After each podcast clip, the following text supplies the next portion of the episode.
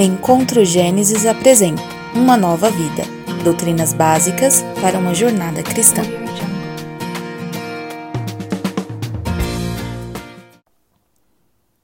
Olá, boa noite, tudo bem com vocês?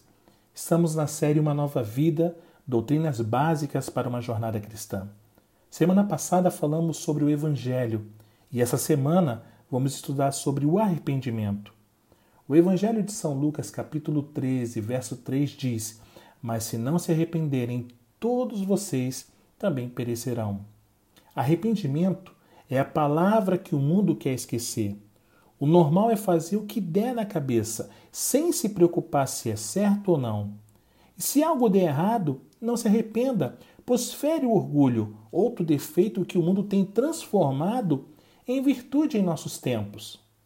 Não custa lembrar que orgulho é pecado e arrependimento é virtude. Só se arrepende quem é capaz de se humilhar diante de outra pessoa. E é óbvio que aqui estamos pensando em Deus. Assim, arrependimento significa se humilhar perante o Senhor, reconhecendo que Ele está certo e você errado. Sem arrependimento, o homem está perdido, conforme lemos em Lucas 13. A condenação permanece sobre a vida de toda pessoa que não se dobra diante da palavra de Deus. É a palavra que ensina sobre a nossa vida, sobre as ações erradas e pecaminosas que têm feito parte de nossa história. Detalhes pequenos ou grandes, pequenas falhas ou grandes pecados, absolutamente tudo o que fizemos está diante dos olhos de Deus e ele levará em conta tudo isso para nossa condenação. Todo ser humano vive sem arrependimento. Nascemos com o coração inclinado a errar, a mentir, a desobedecer, e não há nada que arranque isso de dentro de nós. O Salmo 51:5 diz: Sei que sou pecador desde que nasci, sim, desde que me concebeu minha mãe. Alguns controlam mais do que os outros o impulso para a desobediência, mas todos possuímos a inclinação natural para o pecado. E é natural que não nos arrependamos verdadeiramente, embora às vezes nutrimos o sentimento de remorso diante de atitudes cometidas no dia a dia. Porém, remorso não agrada a Deus. Remorso não é arrependimento. Nem toda tristeza significa arrependimento, gente bonita e fofa de Deus. Pessoas podem ficar tristes por causa das consequências de seus erros, mas isso não quer dizer, não significa que estão arrependidas. Não significa que estão sinceramente tristes pelo pecado cometido e que, no que estiver em sua capacidade, lutarão firmemente para nunca mais cometerem tal erro. Segundo aos Coríntios, capítulo 7, dos versos 9 ao 10 diz: Agora, porém, me alegro, não porque vocês foram entristecidos, mas porque a tristeza os levou ao arrependimento, pois vocês se entristeceram como Deus desejava e de forma alguma foram prejudicados por nossa causa. A tristeza, segundo Deus, não produz remorso, mas sim um arrependimento que leva à salvação. E a tristeza, segundo o mundo, produz morte. Não apenas isso, mas o arrependimento implica consciência de que outro pagou pelo erro que você cometeu. Quando há fé em nosso coração de que Jesus pagou pelos seus pecados e você, lembrando-se dos tais, se sente sinceramente triste e arrependido pelo que fez no passado, então você está sinceramente arrependido. Para quem continuar a viver sem arrependimento, Deus trará justiça. A palavra diz isso. Atos capítulo 17, os versos 30 e 31 diz o seguinte: No passado, Deus não levou em conta essa ignorância, mas agora ordena que todos, em todo lugar, se arrependam, pois estabeleceu um dia em que há de julgar o mundo com justiça, por meio do homem que designou, e deu provas disso a todos, ressuscitando dentre os mortos. Todos, em toda parte, devem se arrepender. É responsabilidade humana olhar para seu passado e se arrepender de tudo cometido até então. A razão é o dia do juízo. Esse dia é esperado desde o Antigo Testamento e é relembrado algumas vezes no Novo Testamento, como uma espécie de recordação necessária aos cristãos daquela época de que Deus não mudou. Ele permanece o mesmo justo juiz que há de julgar vivos e mortos no final dos tempos. Esse dia chegará e pegará todos que viveram sem arrependimento. A ausência do pecado é a causa do juízo final. Embora creiamos que Deus é soberano em dar a fé e a graça que o homem precisa para ser salvo, isso não isenta o homem de sua culpa, necessidade e dever de se arrepender. Uma verdade, soberania de Deus na salvação, não anula outra verdade, a completa responsabilidade humana na salvação. A Bíblia é clara em advertir no Evangelho de São Lucas 13, 3. Não se arrepend... Mas se não se arrependerem, todos vocês também perecerão. O próprio Cristo foi claro com a realidade de um juízo. Embora muita gente creia que haverá um apaziguamento geral no final, no qual todos os homens encontrarão paz com Deus, a Bíblia continua a gritar aos nossos ouvidos sobre a realidade de um dia, o dia em que os homens e mulheres, anjos e o próprio Satanás serão julgados por não se arrependerem de sua rebeldia diante de Deus, por não se arrependerem de uma vida, de viver uma vida distante dos caminhos de Deus, de viver uma vida amante dos prazeres pecaminosos que distanciam seres humanos de Deus.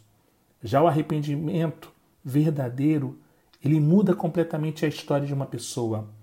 A Bíblia nos diz que o próprio arrependimento é um dom de Deus para quem se entrega verdadeiramente.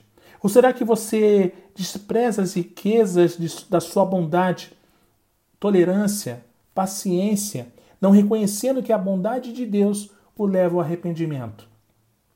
Quando ele vier, convencerá o mundo do pecado, da justiça e do juízo. É a bondade de Deus, gente bonita e fofa de Deus, que conduz o ser humano ao arrependimento. É a mesma bondade que faz com que o Senhor acolha o arrependido como um filho perdoado, depois de ter vivido toda uma vida em desobediência. Uma vez que o arrependimento existe na alma de uma pessoa, essa deve seguir os passos dados pelo apóstolo Pedro, imediatamente após ter recebido o Espírito Santo e pregar aos homens que pediram a crucificação de Jesus.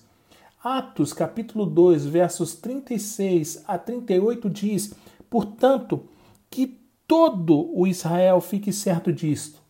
Esse Jesus, a quem vocês crucificaram, Deus o fez Senhor e Cristo.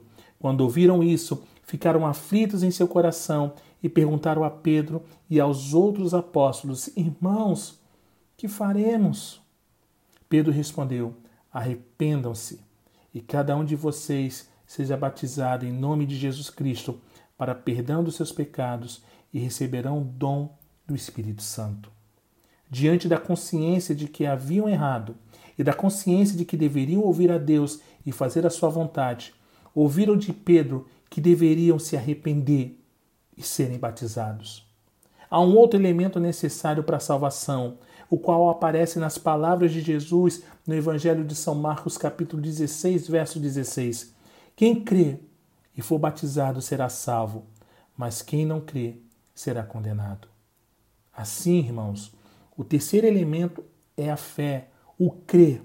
Assim, o arrependimento, fé e batismo são elementos que aparecem juntos, embora apenas os dois primeiros são essenciais para a salvação. O terceiro, batismo, é questão de tempo para a obediência. O batismo não salva ninguém, mas é um sinal externo de uma transformação interna realizada pelo Espírito Santo. Aleluia. Se Deus transformou seu interior, você deve mostrar isso em seu exterior através do batismo. Depois do arrependimento, sempre virão os frutos que testemunharão essa transformação. Os frutos são uma evidência externa de uma ação interna. Todos que se arrependem evidenciam isso através de uma nova vida, novas atitudes, novas palavras, novas ações.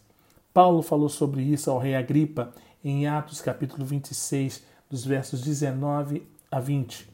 Assim, rei Agripa, não fui desobediente à visão celestial.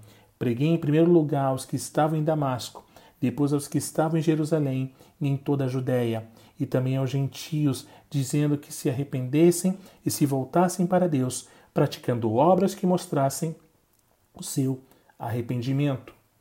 Algo semelhante é escrito no Evangelho de Mateus, capítulo 3, verso 8. Deem fruto que mostre o arrependimento. Esses frutos são necessários não apenas para testemunhar aos outros de que há uma nova vida no arrependimento, mas para a própria pessoa, a fim de que se certifique de que o que sentiu não foi apenas um mero remorso. Segundo aos Coríntios, capítulo 5, verso 17 diz: Portanto, se alguém está em Cristo, é nova criação. As coisas antigas já passaram, eis que surgiram coisas novas. E eu quero concluir na certeza de que, sem arrependimento, irmãos, não há salvação. Embora muita gente hoje considere o arrependimento uma virtude, aos olhos de Deus é algo extremamente positivo e bom. Veja o que Jesus disse de um pecador que se arrependesse em Lucas 15, dos versos 4 ao 7. Qual de vocês que possuindo cem ovelhas e perdendo uma, não deixa as noventa e nove no campo e vai atrás da ovelha perdida, até encontrá-la? E quando a encontra, coloca alegremente nos ombros e vai para casa. Ao chegar, reúne seus amigos e vizinhos e diz: Alegre-se comigo, pois encontrei minha ovelha perdida. Eu lhes digo que, da mesma forma, haverá mais alegria no céu por, por um pecador que se arrepende do que por 99 justos que não precisam arrepender-se. Todo ser humano deve se preocupar com o que Deus está pensando de suas atitudes, não com o que os outros pensam. Assim, se há alegria no céu por causa de seu arrependimento, não se entristeça caso pessoas com as quais você convivia anteriormente se entristecerem com você e mudarem suas atitudes com você. É normal que pessoas deem as costas a quem deu as costas para o pecado. Assim como é normal que pessoas distantes de Deus acolham aqueles que deu as costas para Deus. Quem esconde seus pecados não prospera, mas quem os confessa e os abandona encontra misericórdia. Provérbios 28, 13. E o Salmo 32, 3 diz: Enquanto escondi os meus pecados, o meu corpo definhava de tanto gemer. Todos nascemos sem arrependimento. Todos somos chamados ao arrependimento. Por mais que Deus seja gracioso e soberano em nossa salvação, continuará sendo nossa responsabilidade o crer e se arrepender para a salvação. Sem a fé, tema do nosso próximo estudo, e o arrependimento, ninguém pode ser salvo sem dar as costas para o pecado e dar um basta à vida passada, não existirão frutos que testemunhem uma nova história em você. Mas se houver um sincero arrependimento, então você será motivo de uma grande celebração e festa no céu, no presente e na eternidade. Que Deus nos bendiga.